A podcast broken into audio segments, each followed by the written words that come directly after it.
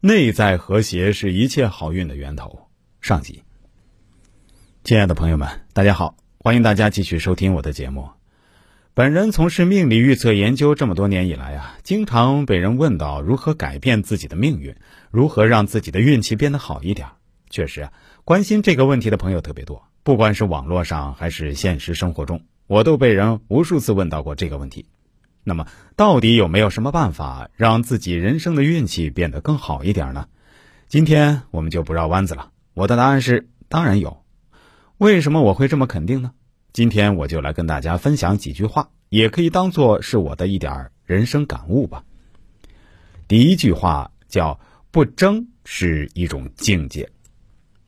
有人的地方就会有矛盾，无道之人去激化矛盾，有道之人会化解矛盾。不和谐意味着混乱、自私和争斗。反成功者必然会像水那样去利益身边需要帮助的人，而无怨无悔。和谐平安的社会是每个人都愿意承担的社会，否则我们都会在危险、恐惧中苟活。所以，和谐是人类生命的根底。能不争不斗，就不要争斗。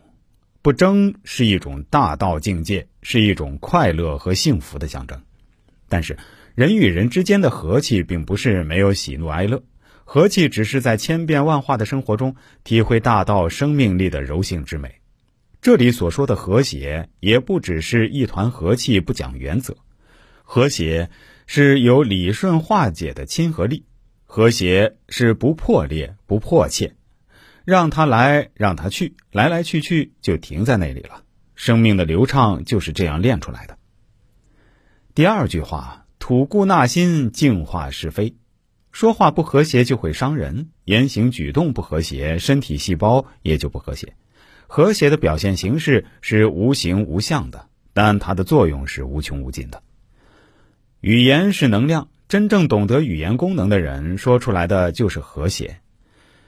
所有听到的埋怨是非话，到他这里为止，出去就成名了，按住了，这叫吐故纳新。